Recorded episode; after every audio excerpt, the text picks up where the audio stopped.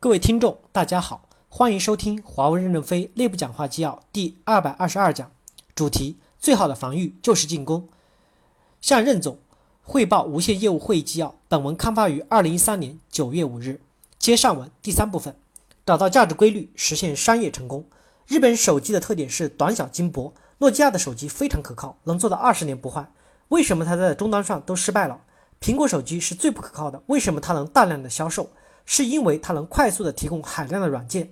日本厂家在平台上太严格、太僵化，跟不上快速的变化，日本的手机厂商就破产了。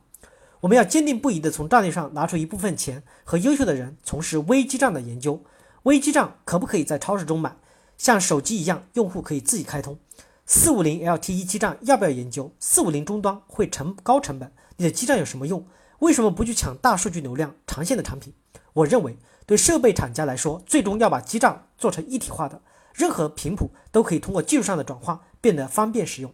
从里往外攻，或从外往里攻，攻到一定阶段可能会出来两个东西，但再往前走一步，可能就是一个东西。你们要思考基站怎么能支撑我们在事业上高价值的活下来，不要太崇拜技术了。成功不一定是技术，无线为公司赚了很多钱，谢谢大家。无线未来还是要继续多赚点钱的，才能养活这一大家子。第四部分，优质资源要向优质的客户倾斜，优质的资源要向优质客户倾斜。什么是优质客户？给我们钱多的就是优质客户，让我们赚到了钱的客户，我们就派少将连长过去，就把服务成本给提高了。少将带个连去服务，肯定好过中尉连长的服务。我们要以客户为中心，在技术上不应该持有狭隘的立场。我们不知道世界未来怎么演变，也不知道未来谁胜谁负。第五部分。高级干部与专家要改变中国农民的头脑，多喝咖啡。高级干部要少干点活，要多喝点咖啡。视野是很重要的，不能老像中国农民一样关在家里埋头苦干。美国是很开放的，这是我们不如美国的地方。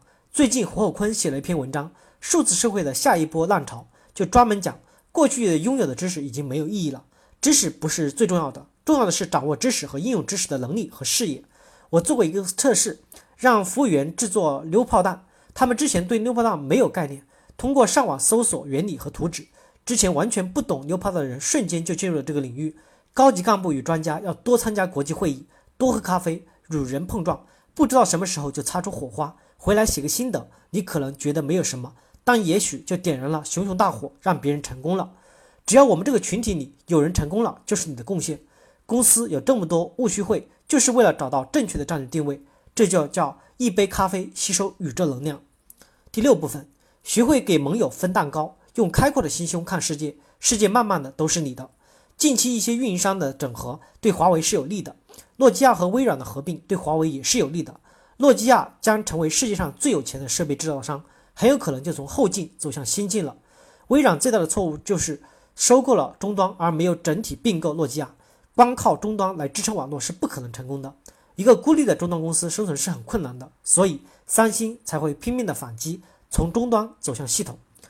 Vision 以一千三百亿美金收购 Wonderful 在 Vision 无线的股权，Google 以一百二十亿美金买了摩托罗拉的知识产权，这都不是小事情，意味着美国在未来三到五年将掀起一场知识产权的大战。